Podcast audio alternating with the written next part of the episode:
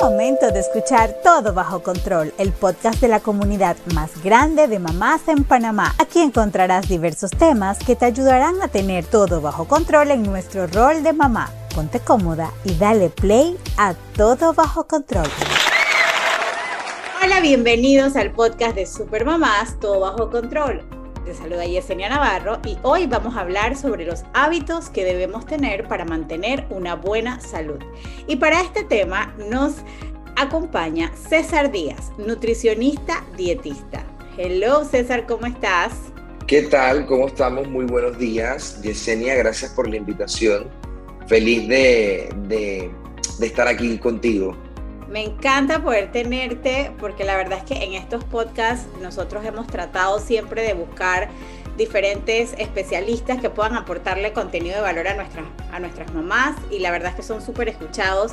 Y hoy vamos a hablar de este tema que en los últimos años se ha le hemos prestado tanta atención, que es lo que hablamos de la tener una buena salud, mantenernos sanos, saludables. Entonces, eh, eh, creo, creo que en los últimos años esto se ha vuelto muy relevante y nos pareció súper oportuno empezar a hablar, eh, bueno, no empezar, sino seguir conversando de este tema contigo. Así que vamos a entrar en materia, César, y empezamos con una pregunta súper sencilla, porque yo creo que hay que empezar por lo básico. ¿Qué cambios puede hacer una mamá desde su casa para mejorar la alimentación. O sea, sí, no hablemos de dieta, hablemos de, oye, yo quiero de verdad empezar a, comer más saludable. Eh, ¿Qué tengo que hacer? Ok, em, la verdad es que todo empieza desde, desde las elecciones que vayas a hacer al supermercado. Eh, muchas veces nosotros cuando estamos en un súper o vamos a hacer el súper de la casa, eh, ya sabemos incluso hasta qué cosa está en cada pasillo, porque siempre vamos a ese súper y ya, no, ya me sé el supermercado de arriba abajo. Sin embargo, siempre uno se lleva algo nuevo, algo diferente, porque lo viste, porque estaba en oferta, eh, porque te llama la atención, etc. Eh, y yo creo que para mejorar es primero haz una lista de las cosas que realmente necesitas, para que te des cuenta cuáles son aquellas cosas nuevas que estás llevando y analizar qué tan saludable o no es aquel producto nuevo que te estás llevando. Uno. Dos, empieza a hacer cambios progresivos. Ejemplo, si dentro de tu lista de supermercados compras de tres a cuatro jugos, así sean naturales, reduce esa compra de cuatro jugos y empieza a buscar comprando dos y lo demás trata de incluir frutas naturales, frutas enteras eh, tratar de buscar la mayor cantidad de colores posible. Si antes no comprabas vegetales, trata de comprar un poquito más de vegetales. Eh, si normalmente te gustaba comprar eh, tres, cuatro paquetes de tocino, bueno, entonces busca comprar dos. Trata de buscar carnes que sean, eh, que, que, sean más magras, que no se parezcan tanto a un mármol. Em, evita comprar tantos sazonadores o aderezos a veces tenemos la tendencia en que, hay este para las carnes, este para, eh, para, el arroz, este para cuando voy a, sazonar la papa, etc. Y muchas veces estos sazonadores completos son muy altos en sodio. Entonces busca buscar especies naturales que a la final, uno, es más económico y dos, te rinde muchísimo más. Sabes que dijiste algo muy importante que me llama la atención y, es el tema del jugo y la fruta. Eh, es cierto que es muchísimo mejor tomarnos, comernos la fruta en vez de comernos, tomarnos el jugo, aunque sea natural, como lo dijiste. Por supuesto, por supuesto. De hecho, cuando nosotros nos comemos la fruta entera, nosotros tenemos una buena ingesta de fibra. Más allá de la fibra, tenemos una buena ingesta de prebióticos, que los prebióticos son alimentos eh, para nuestros probióticos, que son bacterias que se encuentran en nuestros intestinos, y esto va a ayudar a multiplicar hasta 10 veces la cantidad de probióticos que tiene nuestro cuerpo. Esto se traduce en una mejor digestión. Ah, antes eh, me daban gases comer pepino, ya no me da gases comer pepino. ¿Por qué? Porque tengo una mejor microbiota, tengo una mayor cantidad de probióticos en mi cuerpo.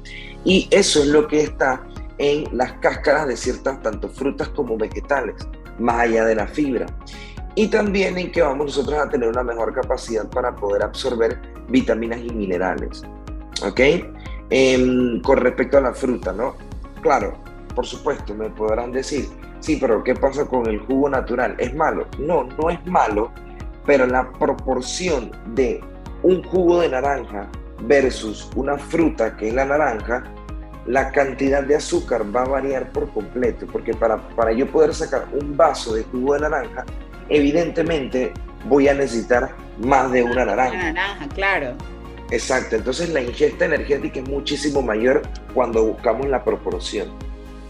Sabes que a, veces, ahora que, ahora, ahora que lo dices de esa forma, eh, es, tan lógico que a veces no lo vemos. Para tomarnos un jugo entero tenemos que tener por lo menos 3, 4 naranjas. O sea, evidentemente la ingesta es, es mayor. Es muy interesante este dato, super mamás, porque porque a veces, también es un poco balance, ¿no? No necesariamente porque sea natural significa que podemos comer en exceso. Entonces yo creo que eso, es la clave aquí es definitivamente el, el, balance. Tú mencionaste algo sumamente importante y me llamó la atención el tema de los vegetales, de incluir en, en estas compras. Y, aquí quiero hacer una pausa porque quiero saber con qué frecuencia debemos incluir vegetales en las comidas. Y la pausa que quiero hacer es porque nosotros las mamás sufrimos con nuestros hijos de que coman vegetales, pero muchísimas veces hay que preguntarnos nosotras cuánto vegetal incluimos en, nuestra, en nuestra alimentación. Entonces, ¿qué sería lo recomendable en cuanto a frecuencia de que deberíamos tener en nuestra dieta vegetales? Ok, hay dos recomendaciones que quiero compartirles y es bastante interesante la pregunta porque a la final vamos a hablar desde un punto de vista científico y luego vamos a hablar desde un punto de vista aplicativo a la vida. Eh, la recomendación, por lo menos del Ministerio de Salud de aquí de Panamá, recomienda por medio de una campaña 5 al día. O sea, consumir 5 porciones de frutas o vegetales o hacer un balance entre, entre las dos de diferentes colores, cinco veces al día, ya sea a media, a media mañana una fruta, media tarde otra fruta, en el desayuno, almuerzo y cena vegetal. Esa puede ser una opción. Sin embargo, nosotros tenemos que entender lo siguiente, y es que a nivel aplicativo hay muchas personas que no disfrutan desayunar vegetales en el desayuno, como hay muchas personas que se les dificulta merendar una fruta, por ejemplo. Entonces aquí lo que nosotros tenemos que buscar para poder saber qué es lo que mejor se adecua a nuestro estilo de vida es, es analizar cuáles son los beneficios de incluir frutas y vegetales o cuáles son los beneficios de incluir vegetales en mi alimentación. Y lo primero que la persona va a sentir al momento de consumir más vegetales es más saciedad. Mm, Entonces, en, mi experiencia con mis pacientes, yo siempre le digo a mis pacientes, mira, esta es la cantidad de ingesta de vegetales que debes consumir al día en tu tiempo de comida. Si por algún motivo en el desayuno te levantas sumamente tarde y estás apurado y te haces tu desayuno rápido y se te olvida el vegetal, no te preocupes, porque tienes otro tiempo de comida, que es el almuerzo, en donde puedes duplicar la ingesta de vegetales. Claro, es normal que durante el, durante el tiempo que pasa entre el desayuno y el almuerzo sientas un poco más de ansiedad, pero ya tú entiendes por qué. Y es lo que a ti te va a ayudar a decir, ok, ya sé por qué me siento así, voy a buscar entonces hidratarme un poquito más, voy a buscar a que llegue la hora en la que normalmente como y cuando llegue entonces como muchísimos más vegetales como para reponer porque al final a nivel energético calórico la ingesta de vegetales no tiene calorías, pero sí es una buena estrategia para mantenerte saciado y segundo, es una buena fuente de fibra y de vitaminas, minerales y los prebióticos que te estuve conversando. O sea que vamos sin miedo al éxito con los vegetales. Exactamente, o sea, eh, eh, va, tiene que ir, va, a ir, va a ir muy de la mano porque al final es así, o sea, el, el, el ritmo de vida de las personas no todos son tan eh, estandarizados. O sea, claro, sí. Pueden ocurrir percances, de repente abriste la nevera y el tomate que te ibas a comer se dañó, chuleta, o sea, eh, no es el fin del mundo, pero que sepan que sí, es tratar de buscar un balance. El gold estándar es tres veces al día consumir vegetales en desayuno, almuerzo y cena, pero lo que importa aquí es la cantidad. Claro. siempre tratar de que sea de un puño. Claro, ok, y, y por ejemplo, si, yo no soy de comer vegetales, no me gusta, ¿qué pasa si yo incluyo el vegetal en, la, por ejemplo, si me voy a comer, qué sé yo, una, una carne, un pollo, lo que sea, le pongo bastantes vegetales. ¿Eso también cuenta? ¿O, tiene Por supuesto. Ah. Por supuesto, cuando nosotros conversamos de vegetales, eh, hablamos tanto de cocidos como frescos. Ok, ok. Ok, y hay que entender que incluso hay algunos vegetales que cuando se cocinan se potencia la capacidad de absorción de, ciertos, de ciertas vitaminas y minerales, eh, a diferencia de otros que, claro, no es que vas a perder, pero sí le cambia completamente el sabor y es muchísimo más agradable para el paladar, que es algo también importantísimo. O sea, nosotros no solamente comemos eh, por una razón, sino también por un gusto y también comemos por eh, un acto social. O sea, comer es un acto social para compartir, para echar cuentos, etcétera. Siempre hay comida o siempre hay bebida. Entonces, eh, eh, no, definitivamente que no, al contrario, por lo menos la espinaca es importante cocinarla para quitar los pesticidas, para quitar el oxalato, que es un, es un tipo de, de compuesto químico que evita la absorción del calcio. Entonces, cuando lo cocinas, que ese, esa espinaca, incluso también el brócoli, se torna un verde más, más llamativo, más vivo, lo retiras y ahí tú estás asegurándote que vas a tener una buena absorción eh, de la vitamina K por lo menos. Bueno, ya saben, supermamás, agarren y hagan esas tortas de huevo con bastantes vegetales, esas salsas, esos guisos de la salsa, pónganle vegetales para, a la que no le gusta, pues porque la verdad es que los vegetales son súper ricos y hay que aprender a comerlos. O sea, aquí hay un mito que yo toda la vida lo he escuchado y yo, o sea, personalmente he luchado con mi peso toda mi vida y esto lo he escuchado siempre. Este mito de que el arroz y el pan engordan. Digo, obviamente estos son alimentos que están en la dieta del panameño. O sea, el panameño que no come arroz no es panameño. Eh, o sea, o sea, esto es cierto eh, y cómo tratamos em, esta, e, estos alimentos en nuestra dieta. Ok, perfecto. Em, realmente, inclusive, con mis pacientes, siempre me preguntan, ¿el pan tiene que ser integral? El arroz tiene que ser integral. Y yo siempre les digo que no, o sea, tú puedes comer arroz, puedes comer pan blanco tranquilamente y hay que ser bien honestos. Eh, en ciertas ocasiones, por lo menos cuando buscas una dieta o cuando estás haciendo un plan de alimentación para bajar de peso, eh, no es significativo el cambio de un pan blanco a un pan integral en cuanto a la ingesta de fibra. O sea, el cambio es de que medio gramo de diferencia de fibra cuando la ingesta de fibra debería ser 25 gramos al día. Entonces el cambio no es tan guau. ¿Qué es lo que pasa aquí? Lo que yo le recomiendo siempre a mi paciente es que disfrute su arroz, disfrute su pan blanco, porque es que eso no es lo que le va a hacer aumentar de peso.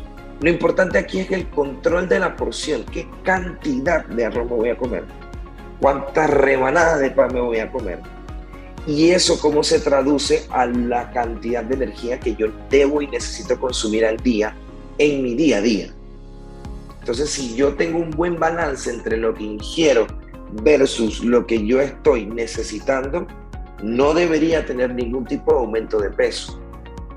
Bueno, el problema está cuando te comes la mitad del molde de pan o el problema está cuando te comes el arroz con la pasta, con la ensalada de papas, porque he visto platos. César, Exactamente. y bueno, las porciones, yo creo que todo el tema está en las porciones y, aquí me parece súper valioso lo que conversábamos de los vegetales hace un momento. Si nosotros, a mí me encanta el arroz, la verdad. No tanto el pan, pero el arroz me encanta. Eh, entonces, o sea, qué rico es poder comerte un arrocito, que, pero también que tenga bastante vegetal, entonces ya ahí balanceas un poco y te sientes más lleno y disfrutas de lo que te gusta. Claro, y el volumen de comida es muchísimo mayor. Por supuesto, así mismo es. Entonces, bueno, ya saben, el pan y el arroz no es que engordan, sino que tenemos que cuidar esas porciones. Exacto. y que se coman su pan blanco y que se coman ah. su arroz blanco si les gusta. Muchas veces hacemos cambios pensando que, que, bueno, es que eso es lo que va a hacer que la, que, la dieta me mejore y, y caemos en satanizar algún alimento, cuando no es así. Mira, otra cosa que es muy importante y, no hemos hablado todavía y que está extremadamente relacionado con mantener la buena salud es el ejercicio. O sea, el ejercicio es algo, mira, yo tengo que confesar, yo siempre he hecho mis cuentos eh, en, los podcasts. eh, a, mí no me gusta hacer ejercicio. Cuando me refiero a que no me gusta, yo no soy de esas personas que estoy feliz, que voy a entrenar. Pero yo entreno todos los días, me levanto temprano, entreno todos los días y es cierto que te sientes mejor cuando terminas. O sea, es comprobado. Y yo no soy de esas personas que amo el ejercicio y que voy al gimnasio. No, no, no. Yo entreno porque, bueno, mi esposo me saca de la cama y entreno en la mañana, pero realmente el día que no lo hago me siento fatal. Y claro, ya cuando tienes tiempo haciéndolo, vas viendo cómo tu cuerpo cambia, cómo tienes más fuerza, cómo te sientes con más energía. Entonces, realmente tiene beneficios. Yo que no soy freak, o sea, no soy esas personas que es que sin ejercicios me muero. Claro que te mueres, pero si, lo, si lo, todos los días peleo por hacerlo. Pero si, está, si, si es una persona que pues no hace ejercicio o no hace mucho ejercicio, ¿cómo puede empezar? O sea, ¿cómo puede empezar y qué tipo de ejercicio debería hacer para incluir en esta rutina diaria actividad física? Porque ya está comprobado que necesitamos incluir actividad física en nuestro día a día. Ok, eh, wow, diste en el clavo. Realmente la actividad física es demasiado importantísimo a nivel metabólico, hormonal en nuestro cuerpo. ¿Ok? Eh, y voy a ser un poquito más específico. La razón por la cual a ti te da energía entrenar o tú después de entrenar, por lo menos en la mañana, tienes energía, es por simple y llanamente que tienes una mejor respuesta de hormonas que van a potenciar tu capacidad de dilatación y de mejor envío de nutrientes a, tu organismo. ¿Ok? Por lo menos adrenalina, eh, al momento que tú disminuyes los niveles de estrés porque se secreta serotonina eh, eh, después de entrenar, tienes una, mejor capacidad para disminuir los niveles de cortisol, eso hace que estés menos estresado, eso hace que tenga una menor retención de líquido, eso hace, que tenga una menor capacidad, una, menor incidencia, perdón, de, de, de, que tengas ansiedad y todo es una cosa eh, que lleva con la otra, es como un efecto dominó. Ahora, ¿cómo tú vas a empezar si eres una persona que lleva, y casualmente ayer recibí un mensaje de alguien que tenía seis años sin hacer ningún tipo de actividad física, eh, va a cumplir alrededor de 50 años y que su mejor, eh, la mejor decisión que había tomado era haber hecho actividad física y atenderse con un nutricionista.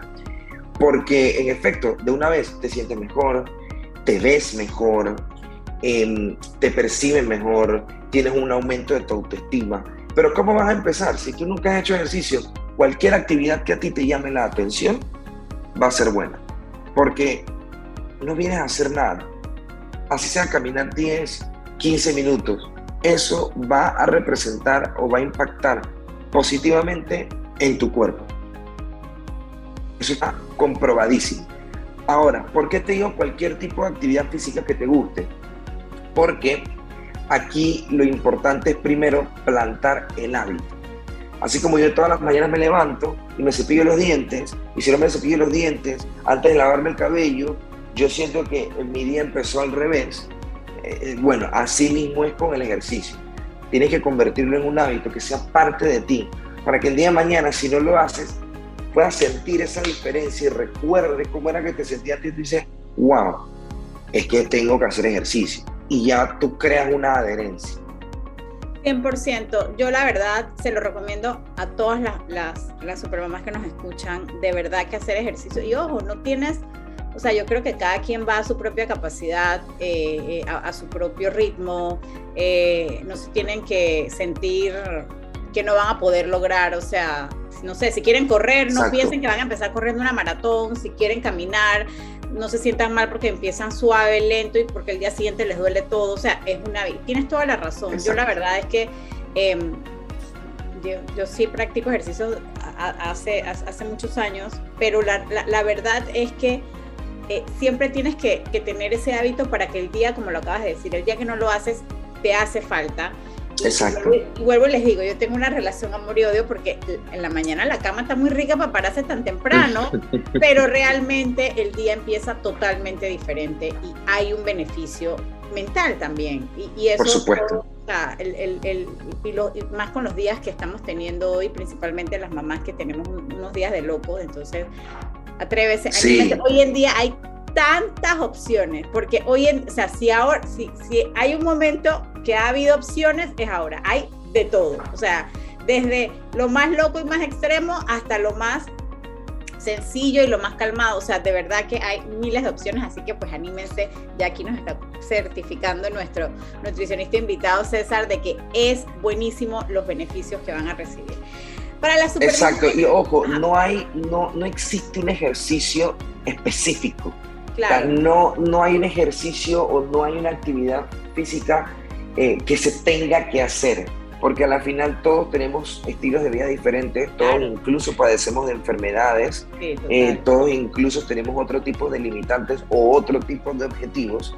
Eh, y es importante también que siempre se traten de, de buscar asesoría de un entrenador certificado. Claro. Eh, ah, en, mi, en, mi, en mi caso, en mi caso de Senia, yo tengo 13 años entrenando y yo hace poco me certifiqué en en ese, eh, como personal trainer y en verdad es así, o sea, cuando vas a ver los estudios, al final cualquier tipo de actividad te ayuda y que no hay, es como las dietas, no hay un ejercicio mágico. Hay ejercicio, hay, yo he visto rutinas que dicen, sí, gana abdominales en dos semanas. Mentira, o sea, no, no, igual que las dietas. No, eso no es así. Tiene que ser muy personalizado para cada uno de nosotros. 100%, estoy totalmente de acuerdo contigo y bueno, nos vamos de aquí con ese, ese mensaje. Mamás, vamos a mover el cuerpo. Baile, si eso es lo que le gusta, vaya y baile, o sea, hay de todo. Mi mamá tiene 65 años y lo que le gusta es el baile porque obviamente también tiene otros temas de salud, es que la rodilla, no sé qué, y ella lo que hace es que baila, pone su... Y hoy en día tú pones en YouTube y hay de todo. De todo. Lo importante es mover el cuerpo. Vaya, vamos a mover, como dice, vamos a mover el bote, como dice la canción. Oye, César, ¿qué consejo tú le puedes dar a las supermamás que nos escuchan si desean educar a sus hijos desde pequeños con el hábito de la buena alimentación? ¿Qué cosita tú pensarías que es eso que ellas tienen que, que llevarse para poder empezar a pasarle ese, esos buenos hábitos a sus hijos? Ok, primero que todo cambien el entorno eh, eh, tenemos que saber y entender que nuestros hijos o nuestras hijas em, adquieren conocimientos o adquieren costumbres por el entorno. Si yo me rasco mucho el ojo en las tardes cada vez que veo televisión y mi hijo mi hija me ve todos los días haciendo eso, en algún momento, sí, eh, bueno, a la final en temas de cómo hacer ese cambio para los hijos y poder transmitírselo, es cambiar el entorno.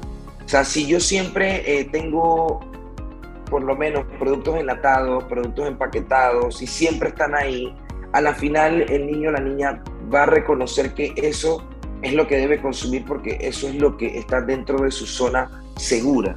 Entonces lo primero es cambiarles el entorno en vez de estar comprando tantos productos enlatados o tantos productos que vienen empaquetados, empezar a buscar más alimentos naturales, más alimentos íntegros. No integrales, sino íntegros, porque la palabra integral viene de íntegro, o sea que no ha sido en, eh, ningún momento procesado eh, ni manipulado por el, por, la, por el hombre. Y estos, alimentos, estos alimentos íntegros van a ser más ricos en fibra, vitaminas y minerales, que es lo que hemos conversado. Aparte de eso, es poder brindarle a tu hijo o a tu hija la capacidad de decidir. O sea, que tú le puedas decir, ok, hijo, ¿cuál de las dos quieres? ¿Quieres una pera o quieres una manzana para merendar? Así él va a sentir que él tiene poder sobre lo que él ingiere y él mismo te va a empezar a pedir aquellos alimentos que tú le colocas como opción. Y eso es algo que se tiene que venir trabajando poco a poco. Claro, por supuesto. En algún momento el niño te va a pedir algún alimento que todos sabemos que no son saludables, eh, algún alimento que realmente le gustó, alguna hamburguesa, etc. Eh, pero que ese no, lo que tenemos que constatar es que ese no debería ser el, la mayoría de la alimentación. Exacto, su día a día. ¿Ok? Eh, y tercero, y tercero, no condicionar a los niños. Y esto es otra cosa que se comete mucho el error. ¿Te portaste bien? Si te portas bien, yo te voy a dar esta comida. No, es tratar de negociar. Ok, mira, ya tenías que terminar de hacer esto. Por favor, ¿qué te parece si nos apuramos? Y ya luego de esto, entonces hacemos esto. Es negociar. Cuando tú logras negociar, tú evitas que cuando ese niño crezca, vea la alimentación como un escape emocional. Y eso pasa muchísimo. Hay muchas personas que lo tienen. Y eso es un gatillo que si una persona no lo controla de una manera adecuada, puede caer en una enfermedad eh, de trastorno de la conducta alimentaria. Ejemplo, em, estoy triste, ah, me quiero comer el mundo entero. Estoy feliz, me quiero comer el mundo entero.